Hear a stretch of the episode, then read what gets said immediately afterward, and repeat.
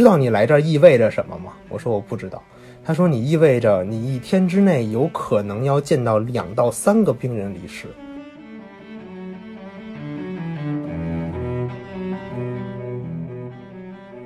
但是我觉得这个死亡这件事儿对我来说，它是神圣，就是很让你需要去敬畏的。嗯，对，嗯，就我觉得这个，其实你对死亡的态度，有的时候跟你对生命的态度其实是一样的。对，就是你你敬畏死亡，然后你你是进而会让你对活着的生命会更加敬畏。我觉得是这种。安宁就是能做到什么一点，就是我既不会一直拽着你不让你走，我也不会松开我也不会。推你一把让你提前离开这个人世。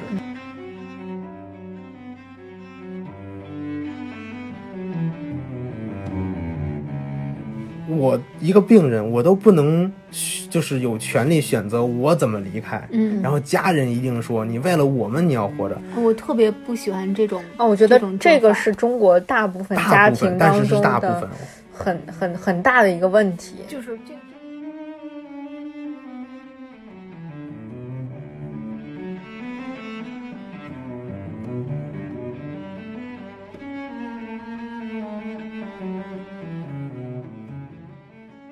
各位好，这里是午夜飞行电台，我是 VC，欢迎你的收听。今天是我们午夜飞行电台的一期特别节目，一期特别的访谈节目。我找来了我的两位小伙伴，和大家一起来聊一个有一些严肃，但是越来越受到更多人关注的一个话题。往小了说，我们想用这期节目来和大家聊一聊临终关怀和舒缓医疗这件事儿；而往大了说，我们想和大家聊一聊生死观这样的事情。也许我们今天聊的内容并不足够的专业和权威，但是希望能够为大家提供一些新的想法和新的思路，也希望能够帮助每一个听到这期节目的人了解更多关于生命的故事，关于生命的思考。在这期节目当中，我邀请到的两位嘉宾，一位是在曾经午夜飞行电台节目当中出现过的我的好朋友大池，另外一位是我在一档名为《火锅》的播客节目当中的搭档环木希。好了，接下来我们就一起开始吧。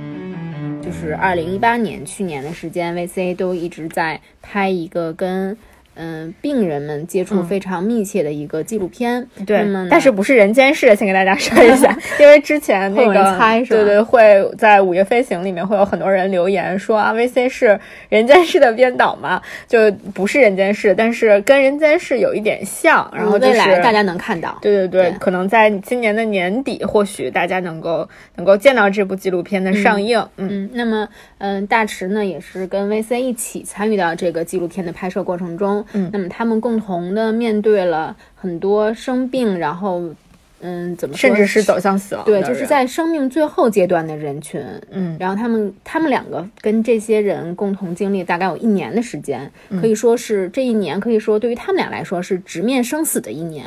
那么也是因为这次拍摄的机会，然后让嗯两个人都对这个死亡啊、人生啊产生了一些想要表达的东西。嗯因为还有另外一个契机，就是呃，我之前也听到了一些就是关于临终关怀的一些节目，然后呢，可能其中有一些节目的一些观点也好，或者说一些提到的相关的理论也好，嗯呃，和我们所了解到的是。不太一样的，但并不是说一定是要分一个对错，或者是我们说的就一定对，他说的就一定错。但是我觉得至少应该就是我们尊重大家表达自己意见的一个这个这个尊重大家表达自己的意愿和看法，但是呢，我觉得还是呃希望能够把我们所认识到的、所了解到的一些，就是对于。呃，临终关怀也好，对于生死也好的一些想法来提供给大家，大家可以就是多方面的了解一下。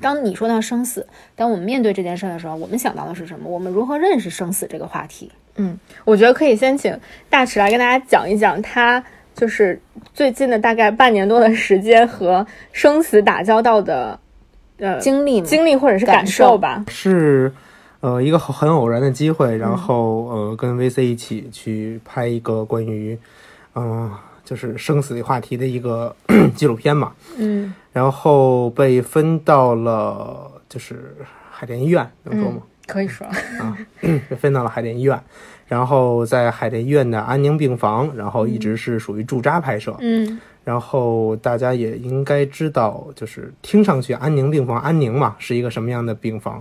嗯，用最简短的话说就是，嗯，临终病人吧。就就是对于我们的理解，就是就是这些人是在生命的最后一个阶段，对是最后一个阶段，嗯然后会在这个特定的病房里完成，就是走过他们人生的最后一段旅程。对对对，算是因为呃，就是在我国这种东西是就是目前还是很新啊，然后嗯、呃有几个试点儿，然后海医算是一个试点儿嘛，嗯然后我就去了。我第一天进这个病房，首先见到的是他们那个病房的主任，嗯。啊，然后那个病房的主任就是他没有让我进病房，因为他说你是来这里之后，呃，你并不了解安宁的话，是你是不可以就是那么快的介入到病人那一层次的，嗯。因为他们最就是临终的那些人来说，他们的听觉、他们的情感，嗯。他们非常敏感，对，就是你的任何一个话都有可能伤害到他，所以你会你要需要非常谨慎。这是我进去的时候第一个感觉，就是，呃，其实是一个特别严谨的地方，嗯真的特别的严谨。就是你在那里你，呃一个眼神、一个动作，然后一句话，就可能伤了他们的。呃，心甚至伤了他们的灵魂，嗯然后嗯他们会非常的疼痛。嗯，然后我我知道那个地方的病床数非常的有限，只有六张病床。对，男三女三，对，然后还有一间是告别室。嗯，对。那你在就是开始，你大概就从你呃进入到这个病房去观察和看这个事情，到你真正的开始接触到第一个病人，中间大概有多长时间呢？两个礼拜，那这在这两个礼拜当中，你是就是做了什么样的准备，以及就是你你做了什么样的准备工作，觉得自己啊可以了，然后我可以去见他们这些人。呃，其实要说真正这两个礼拜的那个点是一个契机，嗯在那契机之前，秦主任是一直没有让我去进去的嗯啊。在那之前，就是一直 那个主任会告诉我，比如说，呃，首先安宁的理念是什么，然后是就是以目前的现状来讲，我们的这个男三女三的这个病房能接收的病人是什么，嗯。啊，以及就是你要看到，因为他那个办公室是要开家庭会议的。嗯。啊，就是来这个病房之后，然后要有来咨询呐、什么的，会有家庭会议，然后就让我跟听，一直旁听。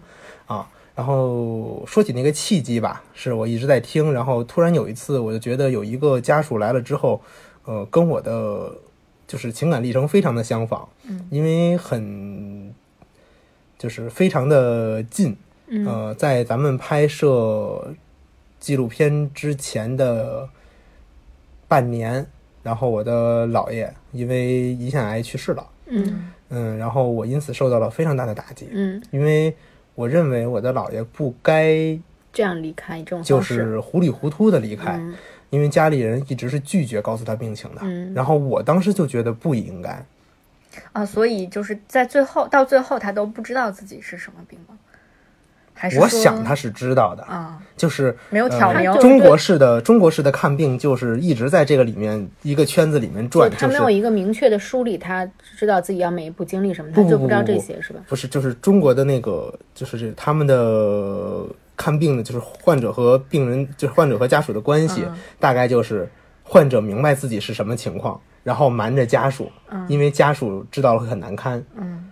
然后然后家属又瞒着患者，认为患者很脆弱，嗯，就是大家互相瞒着，互相瞒的一个过程。以以非常善意的理由互相欺欺骗对方，，对对对，嗯。但是伤害挺深的。所以说，当你就是经过这些，然后遇到这个病人之后，当你有这个契机进入到这个安宁，正式进去之后，你的感受是什么样的？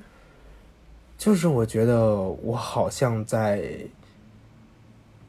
在做弥补遗憾的事情。嗯嗯确实是，就是，嗯，后来因为我讲了，我我后来之后，我觉得这个事情之后，我跟那个主任讲了，然后主任说，嗯，那你可以去试试了。我不知道你有这么一个经历，嗯但你有的话，你恐怕大概能明白，就是生死之间到底有了一些什么。嗯因为，因为我第一天来的时候，主任就问我说，嗯，你知道你来这儿意味着什么吗？我说我不知道。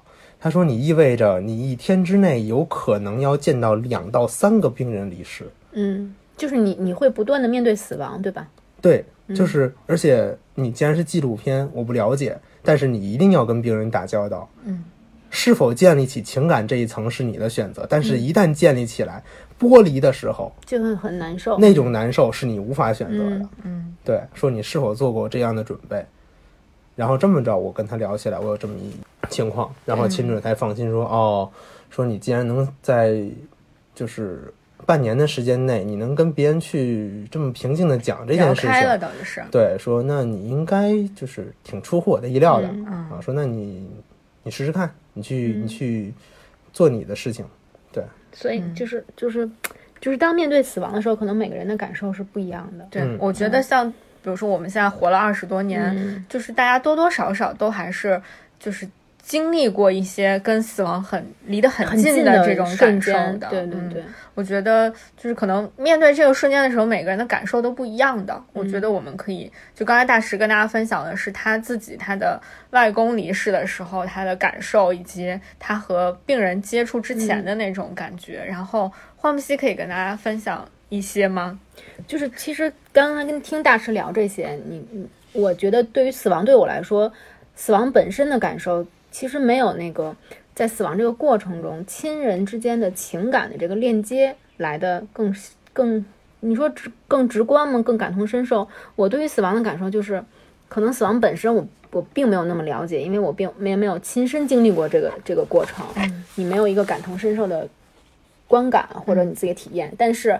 你能看到我自己亲人离开的时候，包括我我的姥爷、我的奶奶，他们离开这个世界的时候，我能感知到的是什么？那时候我还小，我可能感知不到死亡这件事的痛苦在于哪儿，但是我能感觉到这这个人的离开，他自己的情感和这些亲人的情感的那个牵扯、不舍，这个东西会会更强烈一些。嗯所以我觉得死亡其实是那种情感剥离的过程，它可能病痛是一方面，但是这情感的剥离是更加痛苦的，嗯，可能会留给就是会留给在世的人会更更更加难受的过程。但是对于死亡本身，因为我自己包括对宗教方面的这些知识的获取，所以我大概知道它会经历一些过程，但这是理论上面的东西。就我一直在说，宗教其实是个方法论，你只是知道它是什么方法，但是你必须要自己去经历这个过程，你才能说它是这样的，或者它不是这样的。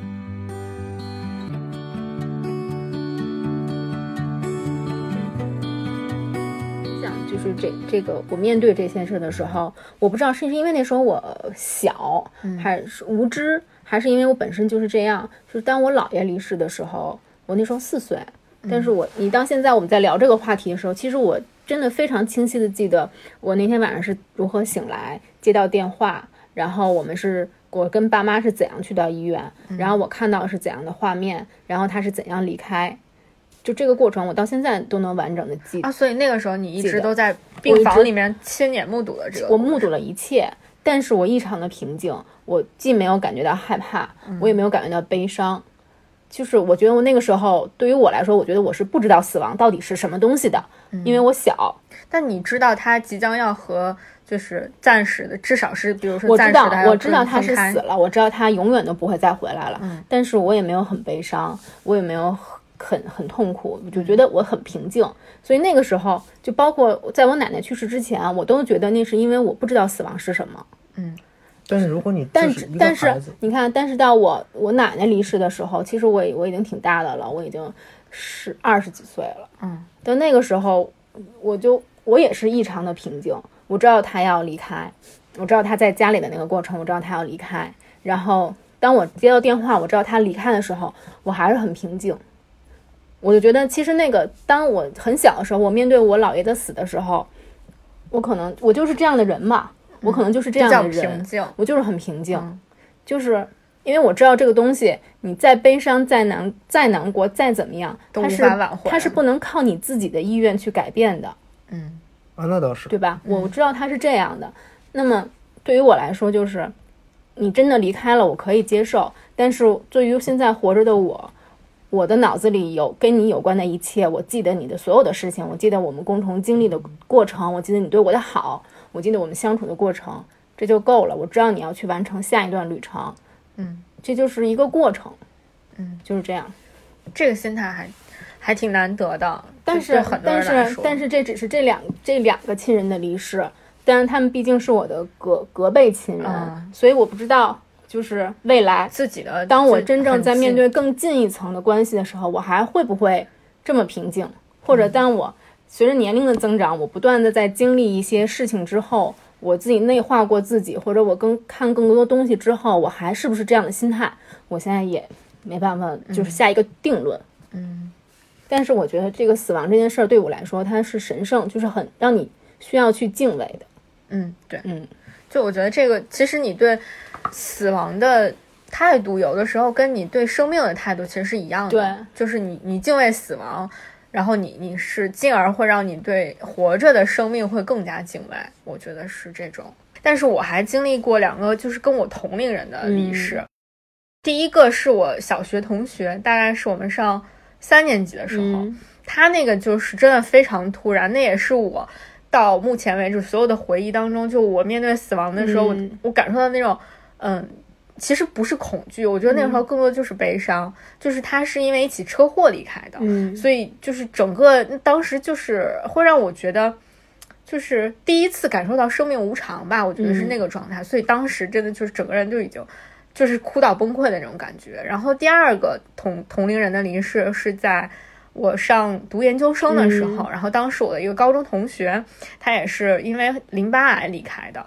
然后我在当时在这个就是我的这个好朋友的身上，他的离开就让我第一次感受到了我对死亡的那种恐恐惧就是我接到同龄是不是？年龄差？其实就是我，我当时也不觉得那个是一个恐惧的心理，就是他的妹妹给我打的电话，然后告诉我的这件事儿，然后之后我放下电话之后，就那么一瞬间，你整个人是那种很惊恐，然后很慌的状态，嗯。你不知道该怎么办，就是啊，就是因为你你上一次见到他，因为我们不在同一个城市，嗯然后你上一次见到他的时候，他还就很好了，然后过了大概三个月左右的样子，然后就有他的亲人会告诉你说啊，这个人已经不在了。嗯就当时的那个感觉真的是觉得死亡非常的真实。就很不相信的那种感觉，就是那你怎么可能突然间，然后你会有那种就是无法无法接受这件事的那种。对对对，就是那种恐慌。我真的当时生理上的反应就是我的手一直在抖，嗯就是大概这个事情过去两两三年的时候，我都一直觉得这个人好像还是在的，因为我没有见他就是最后走的那个状态，所以我我是觉得这件事情可能。就是如果现在就是有了很多知识之后，嗯你再回头去想，我觉得可能我其实并没有真正的认同这件事情。对，就我我没有并没有接受他。如果我接受他对，他我可能会接受他后来的那些样子，但是因为你没有办法和他这件事情和共解了，同经历，对。你你失去了这个机和他和解的嗯机会了。其实的，但就是其实就是就是这样，我们生活就是这样，无常也就是这样。对，你你无法就是在经历过之后，我要求我我重新来过，嗯，这个是没办法的。所以我们我们能做的就是在我们没有经历它之前，如果我们能知道它是什么，它意味着什么，我们应该怎么做。嗯，那在这之前，我们把这些功课都做好。那么，当我们面对这件事情的时候，可能就你能说是更容易吗？还是说就是更释然自己吧？就是走的安心吧。我觉得其实对于普通大众来说，我们因为大家应该都知道，最后人总是要离开这个世界的，就人终有一死。对，但是我觉得我们可能所有人的共同的夙愿就是，我希望能够就是最终走得很安心、很安详。但是其实我就在想，我们聊这个话题，我之前也我们俩也探讨，就是其实人还是分四类。就是对对对于面对死亡的时候，其实人是分四种类型的。比如第一个就是我不知道死亡是什么，所以我也不怕。我我不怕它。嗯第二个就是我我不知道死亡是什么，但是我害怕。就我想到这件事儿，我很害怕，虽然我不知道它是什么。再往上一层，就是我知道死亡是什么，这个知道就包括我知道他会经历什么，它是什么意义，然后我害怕它，就是我知道它了，我还是害怕它。最后一类人就是我知道它是什么，但我不怕它。我觉得其实我们现在我们仨，包括周围的人，我觉得能达到这个，我知道它是什么，我还不怕它，几乎为零，几乎没有吧，就。很少。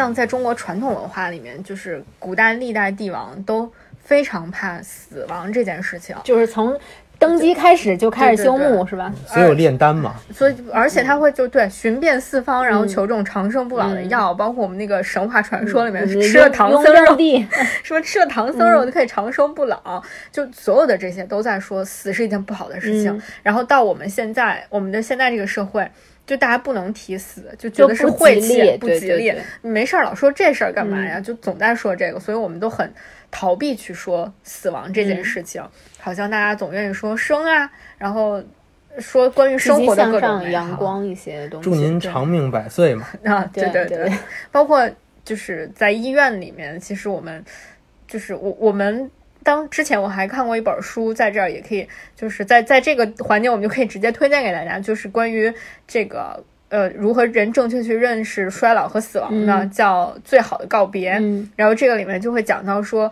呃，随着科学技术和医学技术的发展，人们不知不觉当中已经把医院当成了一个一定能够治好我的病、还我健康的一个场所。嗯但事实是，就医院其实并不是这样的，就是因为人们对医院的这种。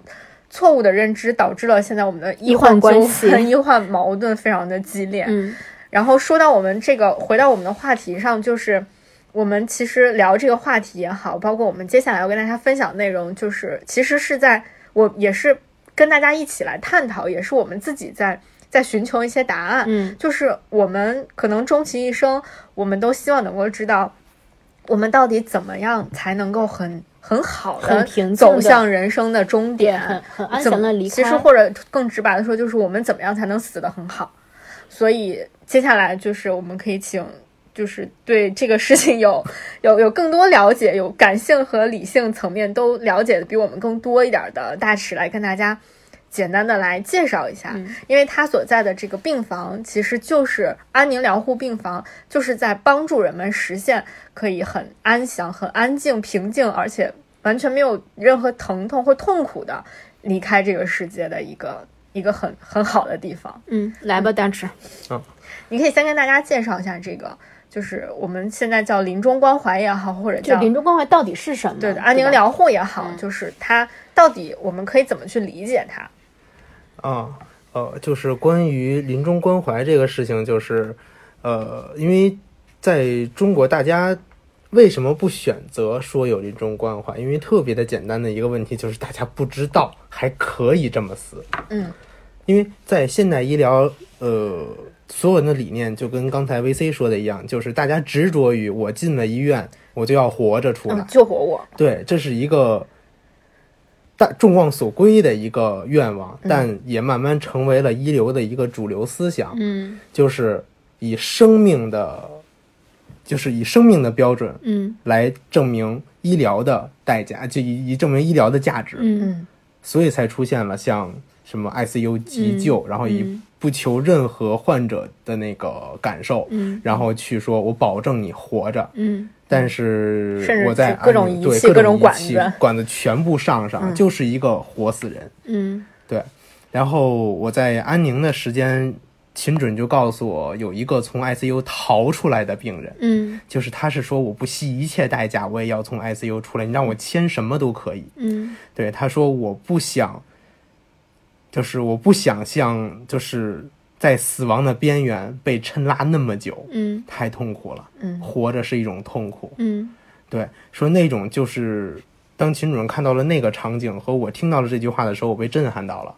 嗯，因为我不知道活着是这么痛苦痛苦的一件事情可以用痛苦来形容活着这个。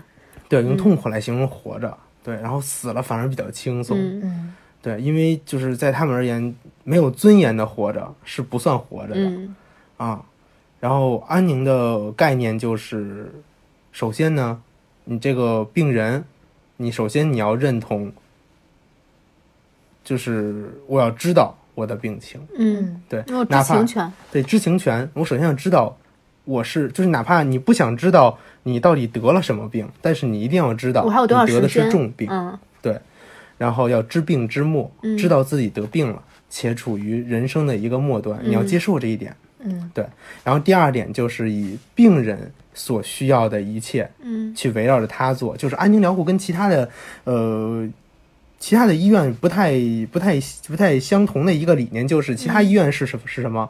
以你以活着为圆心去转。嗯，你病人，你说你疼，嗯，那只要不好意思，只要你机体你还在活着你疼你是必须要承受的，嗯，因为大家都在以活着为一个圆心在转。嗯那安宁那么安宁是以病人的圆心为准，嗯，病人是什么？什么？就假如说病人说今天我想吃冰淇淋，嗯那就去吃啊，没有关系，嗯，对。但是我会告诉你，你吃到什么程度会有什么样的疼痛嗯，啊？如果你要是说我能呃承受我就吃，对，你能承受你就吃，嗯，对。然后还有一个就是安宁是减轻疼痛的一个地方，嗯，就是呃大家都知道，呃没有过太过疼痛的概念，但是大家都有过发烧，嗯或者牙疼，对，或者牙疼，这个牙对对对，牙疼。牙疼比较合适，牙疼比较合适。在牙疼的时候，你去跟他说什么，他会他一般是没有没没有思考的能力的，嗯。对，就是在疼痛来临的时候，任何的决定都是错误的，就是没有人会在极其疼痛或者痛苦或者恐惧的情况下会做出正确的决定。嗯。医生就是在医院，患者亦如此。就是你比如说，呃，还是从我出发吧，嗯因为我最近的经历比较多。我的奶奶也是前一段时间脑淤血，嗯然后半身不遂了，然后也是进了 ICU，插满了管子。嗯当时我的第一感觉就是我太痛苦了。嗯然后我的奶奶在出了 ICU 之后也是重症监护，嗯她也是不敢跟她最近的，比如说我爸去说这件事情。嗯但那次我陪护的时候，她跟我说说说苦，孩子啊，说你帮我拔了吧。嗯。我当时那个时候眼泪就下来了，因为我就他希望结束自己的生命，对我我我意识到，我说他很痛苦，但是我没有办法这么做，嗯因为我没有权利去结束别人的生命。嗯。但是后来就是也是来到了安宁之后，不，后来是这么回事，后来是，呃，就是我奶奶，呃，不能说痊愈了，当然还是半身不遂，但是已经拔了所有的管子，然后脑子里的积液也排出去了，嗯然后现在活得非常开心。虽然他不能说话，虽然有的时候他还会委屈的哭，他发现自己走不了路了，嗯但是他看到我们每个人在他面前玩啊闹啊走过的时候，他笑了。嗯我就非常非常的庆幸，我当时没有做那样的决定，嗯因为他的决定是基于他当时痛苦，他才做的决定，就是。呃，我在安宁有一个，就是安宁那边有一个非常流行，但是比较粗的话，嗯就是在生死面前，没有人是可以装逼的。嗯嗯对，就是当你真的看到生死的时候，你内心的感觉就绝对会出来。比如说，我想活着，我想活下去，就是人是求生欲，求生欲是本本本性性，嗯对。然后就是安宁，就是能做到什么一点，就是我既不会一直拽着你不让你走，我也不会松开我也不会推你一把让你提前离开这个人世。嗯，就比如像安乐死安乐死，为什么中国不不不不能接受安乐死？因为这属于一种自杀。嗯对，虽然是别人给你注射的，但是你自是自身愿意想这么做，嗯那属于自杀、啊，是属于不能被接受的。对，然后就说回呃安宁的理念了。嗯安宁的理念里面还有一个比较重要的就是家人，嗯他的家人是非常重要的。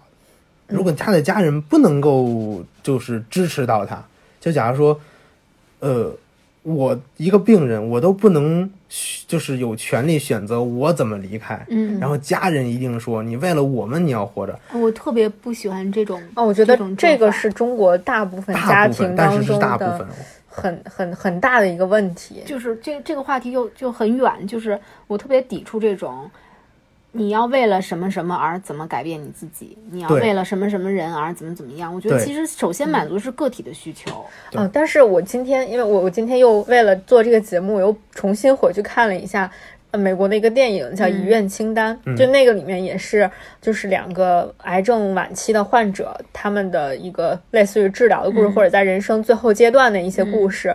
然后你就发现，其实美国的家庭也是这样的，就是当这个就是那个那个黑人老头儿他演的扮演的那个角色，他想要去和他就是同病房的那个那个那个老头儿一起去实现自己的呃临终愿望的时候，他的妻子是不能接受这件事情的，不支持他的，然后会对他大喊大叫，然后说。我们都已经这么努力了，你为什么就不愿意为我们再争取一下？然后你要让我怎么跟我的、跟我我们的孩子们说？说你放弃了治疗，你放弃了自己，你也放弃了你的家人。所以其实，其实面对死亡，就是亲人的这个恐惧感，比要死之人本身更强烈，可能更强烈。对对，而且有些病人家属会觉得病人本身会很脆弱，因为。就面对这个死亡的时候，亲人可能觉得你死，你你你你离开了，你就离开了，你解脱了。但是活着的人会就还在这儿。对对，大家可能就会觉得活着的人是更痛苦。就比如说，就像情感来说，你转身走了，而我在原地，我就特别接受不了。我宁愿是我转身走的那个人。那可能就是面对死亡的时候，亲人的感情感更是这样吧。嗯，就对，大家都已经默认了，你一定一定要在。医治无效，嗯，抢救无效才能走。所以，就对于我个人来说，如果安乐死不被定义为死亡，其实它本身它就是死亡这件事儿。如果不被定义为这件事儿，我我真的非常愿意去，就是把自己的终结为用这种方式来来来来结束自己的生命。嗯，就是无痛苦。对我来说，我对死亡要求就是不要让我有痛苦。那安宁的理念就很符合。但是安宁嘛，安宁是分为四个层面的。就是身体层面的、心理层面的、社会层面的，还有灵性层面的，身心社灵嘛。嗯啊，这是安宁的理论。嗯，首先呢，就是疼痛分十级。嗯嗯，三级以下是属于不干涉你睡觉那种。对，安宁能做到的就是尽量让这疼痛维持在这个这个级别以下，还是非常好的。对，然后让你有尊严的自己结束该自己走的那段路。对，我觉得这是非常好，就让你能体面的离开，就不论是死亡还是任何事情上，就这个人，我觉得他能做到，当离开的时候能做到体面的离开，都是最大的一份恩典了。嗯，我觉得说到疼这件事儿，我就是体会特别深，就是，嗯，因为我不像大石，他直接就是他蹲点的那个地方就是安宁疗护的病房，而我所在的这个拍摄的地点是大家非常熟悉的，就是肿瘤医院。就就大家最疼的地方，世界上对，就是因为现在全世界的大部分的肿瘤医院都是以积极的医学治疗为第一准则的，就是所有到肿瘤医院来的人，百分之九十九都是希望通过无论化疗也好，结束放放疗也好，他们是希望能够挽救生命的。嗯，他们。就是如果如果比如说我们大家可能我不知道大家对于化疗和放疗有多大的认识，其实放疗和化疗的过程，放疗可能好一些，然后化疗是一个非常痛苦的过程，你将会面临着你的全身的细胞的，就是全部被被灭活，然后被杀死，然后之后再让它慢慢的就重新长出来。你将会经历，比如说有人是脱发，然后有人是不断的呕吐，然后有人是浑身就是骨头的疼痛，烂指甲，然后或对，或者是你的就是各方面的这个机能受不了，都都在受到摧残。放疗和化疗依然是现在对于这种癌症患者的首选的治疗方式，甚至大部分走进肿瘤医院的患者是。当他听到我可以进行放疗和化疗的时候，他是高兴的。对，因为如果你告诉他你不能做化疗了，也不能做放疗，你只能吃一些口服的化疗药或者是相对的靶向药，那就意味着你所剩下的生命就很少了。我有突然有一个问题，就是如果如果是这样疼痛的直击这么高的话，嗯，但我又不想，就是这个人又不想经历放疗化疗这个过程，嗯，我我可以选择去安宁吗？安宁能够帮我降低我的疼痛吗？对，说到这儿，我就要再就是细说一下。嗯，安宁是这个样子的，就是他不会接收没有到末期的病人。那我觉得这个也只是，就是就目前的我国的国情和目前社会对他的支持力度来说，对，这是受局限导致的。但如果咱们抛开这个局限谈，核心核心是什么？核心就是以病人的需求。为最终目的。所以未来也许可能会有这个方式，就是是的，我不治了，对我想体面的离开你开，可以选择，嗯对就是呃，在那个地方它是这样子，就是安宁只是一种选择，嗯而不是唯一选择。嗯因为有的人就是我想。我想活我想，活到我最后一刻，我是清醒的，嗯那我就来安宁。为什么？嗯我可以让你保持在最后，不会是被疼痛所控制，嗯能让你在最后一刻安排你的事情，然后与亲人体面的告别。嗯。但是有些人就是战士啊，嗯有些人就是战士，就是我要活着，我要跟癌症抗争，那我们应该也予以尊重。对，对，因为这是他的选择，每个人都有不同的选择。嗯。对，安宁只是其中一一类人的选择，一种选择，嗯，而有些人是不知道。嗯，对，但知道的话，他这是一个选择。对，其实最最痛苦的状态是不知道的状态，是的，对吧？就是我不知道我该怎么选，我不知道我还能选，我只能走这条路，那我要忍下去。对，嗯嗯，对，而且就是刚才那个疼痛的话题，就是因为我在呃目前就是在中国医学科学院肿瘤医院，他们会有一个科室叫综合科，然后他们会专里专门设立了一个门诊叫止痛门诊，嗯。这个是我之前在比如这种综合性医院从来没听过的，对对对或者是就是他我对他了解不是很多，在止痛门诊里面，我因为跟过很多次这个他们主任的这个门诊，嗯然后我觉得给我当时冲击最大的就是这个主任会跟来看病的病人说：“你有疼就一定要找医生来帮你看，你有疼不要忍着。就是癌痛，就是癌症带来的疼痛嗯是。”很正常的，但是并不是你必须要忍受的。嗯癌症是可以不疼的，就是可能对于我们健康的人来说，我听到这句话，我觉得就是就是有一种解脱感，你知道吗？对，所以给我的冲击是很大的，就是。因为我们正常普通情况下，可能我们觉得啊，这种小疼你就这么娇气，你觉得太事儿多了，或者是我忍一忍就过去了。但是对于癌症病人来说，他们当然可能对于普通普通人来说，你是不能够滥用这种止痛药的。嗯。但是对于癌症末期的患者来说，是以控制他的疼痛带给他的伤害最小化为为核心的，嗯。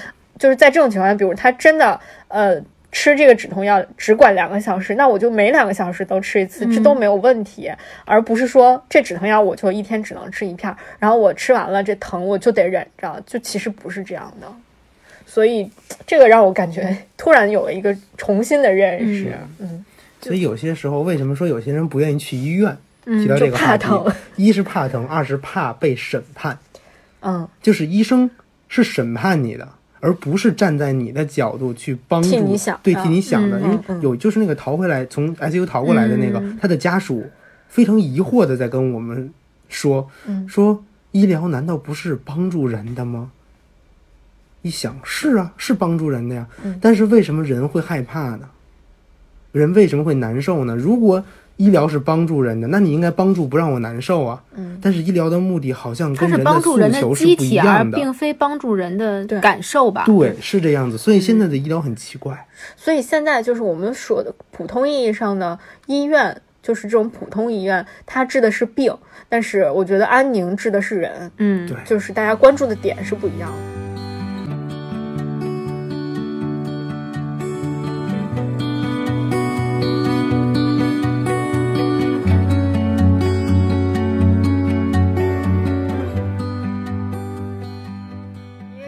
因为刚才大石就是简单的涉及到了说现在这种安宁疗护的理念涉及到身心社灵四个方面嘛，那我们可以就是就分就这个具体的再稍微跟大家介绍一下，就所谓的身心社灵是是指什么？然后目前，呃，就我们所了解到的，有哪些人在做哪些事情是可以让我们去有途径找到他们的？对对对，嗯，比如说像身，你刚才说到的身就是身体嘛，就是有一些这种安宁病房是可以帮助人缓解就癌痛的。对，身是指身体上的疼痛。嗯安宁病房跟临终关怀到底有什么关系？有什么关系，或者有什么差异？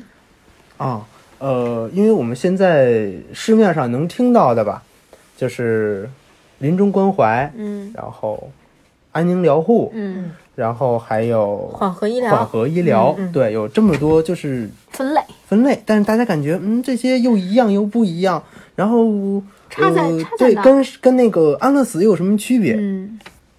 就是呃怎么说，安宁这个词，安宁是个理念，嗯。就是它不单单局限于呃医疗，对，不单单局限于它可能在我们生活的各个地方都有体现，但这样当然是个后话，因为一聊起来就很大。嗯但是安宁疗护这个词大概就是现代版的缓和医疗。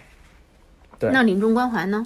临终关怀是就是缓和医疗是什么意思？就是在你这个人从生病开始，嗯然后到人离世、嗯这一段时间的治疗，拥有安宁的理念的治疗，用安宁的方式来对，叫缓和医疗。哦那么临终关怀是什么？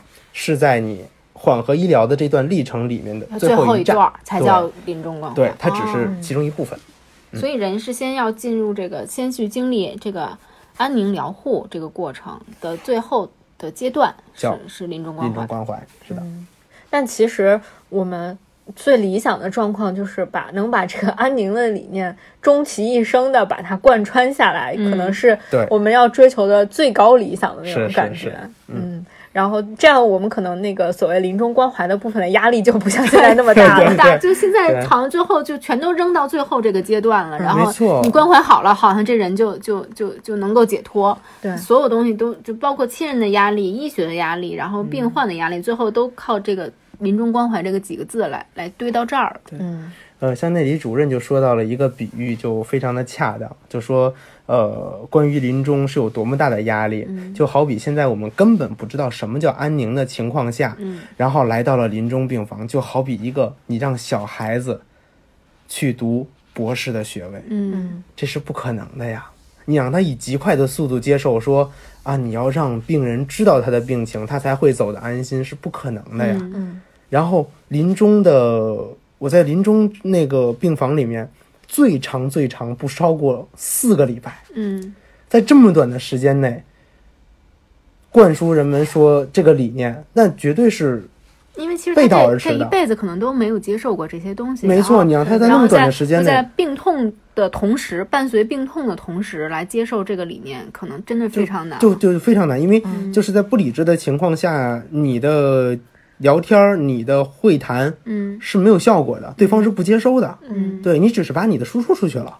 嗯，对，哎，所以我们这样可以就是，比如说以一个故一个案例，不一定是具体到某某一个人，然后就是跟大家简单的讲一下，如果比如说他要选择进入到安宁病房，他他即将要经历的是什么呢？就是这里的医生和这里的医护团队会在每一步每一步来帮他做什么呢？因为我们也经常会就是看到一些来就是来咨询的，嗯是这样子。如果是海淀医院的话，嗯嗯、首先你要挂海淀医院的安宁疗护的号，嗯嗯然后呢，呃，就现在目前为止，呃，有几个比较严格的门槛。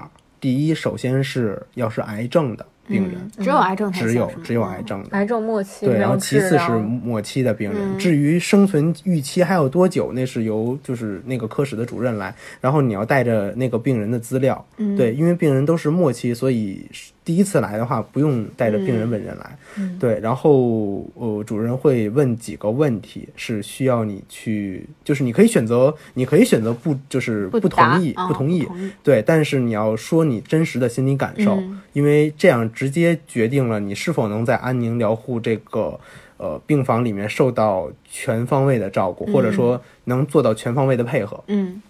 第一点就是病人要知病知末。嗯啊，不用知道具体什么病，但要知道自己得病了且是末期。嗯然后第二件事儿就是当呃病人的疼痛和延长生命二者不能兼顾的时候，嗯，选择哪一个？你选择哪一个？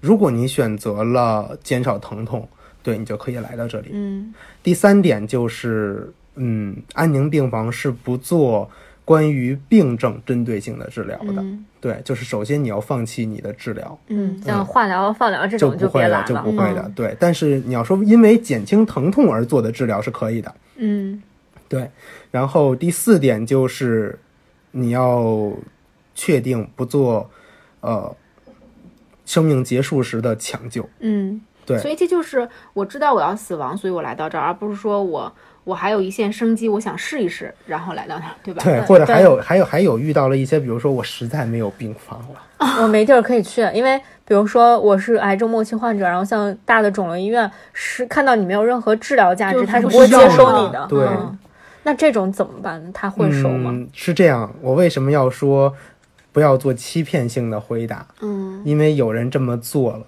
然后来到了安宁病房，然后患者要求就是我去做治疗，就是你有什么能让我活着的办法的时候，信息出现了很大的鸿沟。嗯于是患者本人就就当时就崩溃了，嗯就是因为安宁病房是一个本来让病人安全的地方，对不对？现在变成，就因为他的这个做法，因为他家人的做法嗯变成了一种抛弃，就是你居然不管我了，嗯是这种想法。那这个这个人和这个精神是不可能安宁的嗯啊。然后这种没有办法，那你能能怎么办？病人在痛苦中离世了，嗯嗯，等于失去了这个安宁的意义了。然后病人的家属也非常的痛苦，嗯然后病人本身走的也不安详。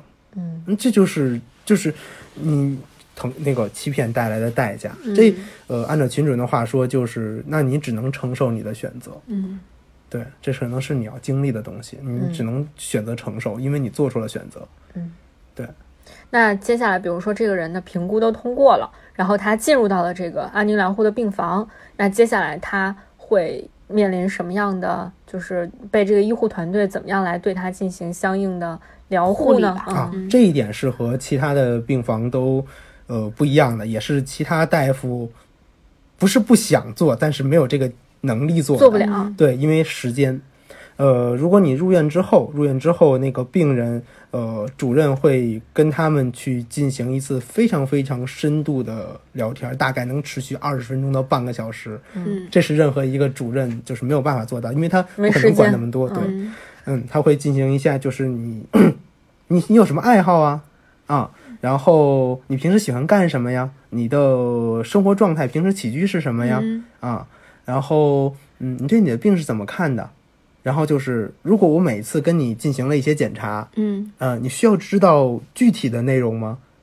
就是你，就是他所有的询问都在基于这个病人。嗯啊，病人家属你可以选择在旁边听或者离开，但是你嗯中间你是不能插话的。嗯然后还有比如，嗯，聊完这些了，然后说那好，我们有很健全的志愿者团队，嗯可以去为你去做这些事情。比如说你喜欢看报，OK 啊，每天都可以给你拿新的报纸来。嗯你喜欢听京剧，你可以在旁边听啊。就感觉像是就是最后实现愿望的地方。对对，你就是就是为你实现人生所有你想做的事情。嗯嗯嗯，比如说啊，他说，哎呀，再谈个恋爱吧。啊那会有人跟你聊的啊。比如或者比如说嗯会有你想要，比如说见一下你你你就生前我最想要想的人，这这样也可以可以做到了，可以帮你做到了。去协调太我们暖心了我们我们我们做了很多工作，包括有时候也会就是把我叫上，比如呃，因为我知道你跟 因为就是有的时候我比较能联络，然后就说那个奶奶啊，像嗯陈奶奶这种，然后说比如说啊、想见他之之前非常好的一个玩伴，嗯然后因为都是老同志了，没有联系，就各方去找，嗯，然后最后找来了。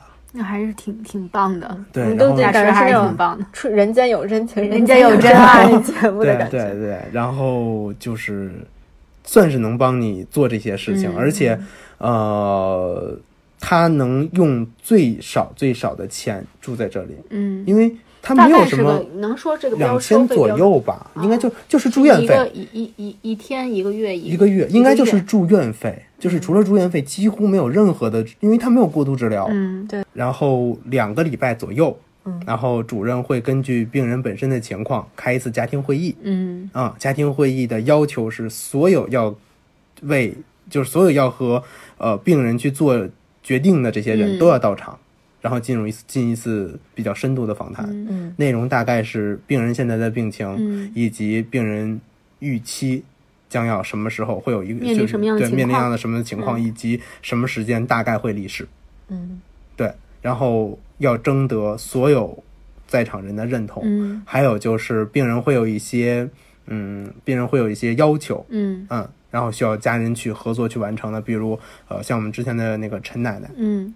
就是，嗯，为她的最后一次生日过生日对对最后一次生日，然后做了一个非常非常完美的准备。嗯嗯。就还挺好的。对，所以听完这些，就是除了你对这个在安安宁疗护里面的这些患者，你觉得很他们应该会很安心以外，嗯。同时你会觉得这些医务工作者真的挺了不起的。嗯。就三个哦，对啊，就是只有三个人在在做这这件事儿。嗯，而且对家属来说也也很那个，就是一个很好的选择，因为就是你可以跟大家讲一讲那个就是关于对于遗属的那个照顾，我啊真的觉得这个是特别打动我的一个点。哦是这样啊对，啊，是因为安宁的理念从来就没有限定在，呃，病人离世之后。嗯嗯，对，就这个人走了，以为就结束了。对安宁的理念，安宁的理念是甚至从你生病前就已经做的事情，就是你安宁就是你要认同，你要认同死亡是一件很正常的事情，嗯嗯对，是一个是一个生理的过程。嗯然后，但是安宁理念是生者心安，死者灵安。嗯对，但怎么能做到这一点呢？就是你在离世之后，病人离世之后，那家属的哀伤也是存在的，所以对他们就是哀伤的辅导和哀伤的支持，也是这件事情所以这的一个真的还挺挺像，就是佛教关于这个人他会经历怎死亡的几步，嗯。然后这个这个过程中，同时就是特别需要家属的配合。就是没错他说神识离开身体的时候，其实就是我们的灵魂还是能感知到一些东西的，它只不过不是以我们现在本身这个肉体的形式存在。但就是你面对死亡的时候，你家人的痛哭，你家人的嚎啕，其实是扰乱他，就是去去经历下一个阶段的这么一个就是困扰吧。嗯，而且他这个遗属的对于遗属的关怀不是仅停留在比如说去这个世之后，去世之后的一周或两，它是很长的一个周期。其实也不是全之后，那就是呃四十九还是按这说四十九天来走的吗？不不不，甚至更长。主任跟我说，没有哪一个就是对于遗属的那个心理疗护是在死者之后，其实在死者之前就已经开始进行了，就等于是同步进行对，就他知道他死者知道他生病的这个时候开始已始，经开始要进对对，行这个工作对于。遗属来说，他是同时要经历这个过程。对，因为遗属的内心其实已经完全知晓，他离世是很快的事情。大家都带着一份恐惧，本人带恐惧，家属也带着一份恐惧。那，主任跟我讲说，嗯，说你知道人为什么会恐惧？嗯，我说情况有很多呀。主任说，其实大致只就有一种，未知嘛。就是未知，嗯对，就是未知。嗯，但是说，嗯，那你只要说安宁，你怎么能支持到他呢？很简单，为什么他会恐惧？他未知，他不知道自己要做什么，他不知道自己能做什么，他怕搞砸了所有的事情。那么你能做的就是你告诉他这么做，嗯你就要告诉他，你要四道人生，你要对他道爱、道谢、道歉、道别，你要把这些事情做全。嗯那他就会走得很安心。你要告诉他啊，你走了之后你放心，嗯非常非常细致啊，我会、我会照顾好阿猫阿狗，我怎么照顾？对对对，我我每天会这个也觉得，就是你一定要说，说非常具体详细，你别说啊，对不起啊，这我我以前做的都不好，然后希我觉得这都望你能没用对对，一定要说的很具体。按按主任的话说，就是你要让你要让离即将离开人世的人在眼前，在想象里能想象到你是怎样抓抓起了一撮小狗粮，怎样放到了他的盘子里，他的脑子里他的脑子里有一切他走了之后。具体的印象，具体的就是你的你的行动，你的每天，他能带着想象离开。对他带着想象离开，他会认为我自己以后还能看到你这么做，我会非常的心安。我没有走，嗯对我我仍然我仍然我仍然能能能记住看到你们。嗯，然后然后那个家属一边说着这些的时候，他其实也是在疗愈自己的过程，嗯就是就是我告诉你，我我可以做完这些事，你可以安心走，我也可以继续我的对他，他他也会发现哦，即使你走了，我刚才叙述的这些事情我也完成了呀。嗯就是即使你没有你，我也不会说我一切世界一切就就崩掉塌了，对。对我也发现哦，原来我还可以做这些事情这。这就是一个慢慢彼此放手的过程。对对嗯，对，其实应该是这样，甭管就不管世间各种离别，就能做到彼此有爱，然后不执念，然后平静的松开手，这是一个最完美的过程。对，对就比如现代医学，很很简单，就是一个拔河的过程。嗯嗯那医生在跟谁？生死，对对对，地医生医生在跟谁拔河？嗯，在跟死神拔河。那么中间的那根绳是谁？是我，是病人病人是病人本身，所以那个是最痛苦的。嗯，啊，就被撕扯的那个对过程。所以所以我们我们这一期聊到这儿，就觉得就是既沉重又觉得还挺有一些希望在安心吧，我对觉得，对对嗯。对，是有希望的，是有希望的。然后，那我们就是其实关于呃死亡这个话题和安宁疗护这个话题，还有很多值得去跟大家。分享的然后我们会在下一期节目当中继续跟大家探讨。嗯，大家下期节目再见。拜拜。拜拜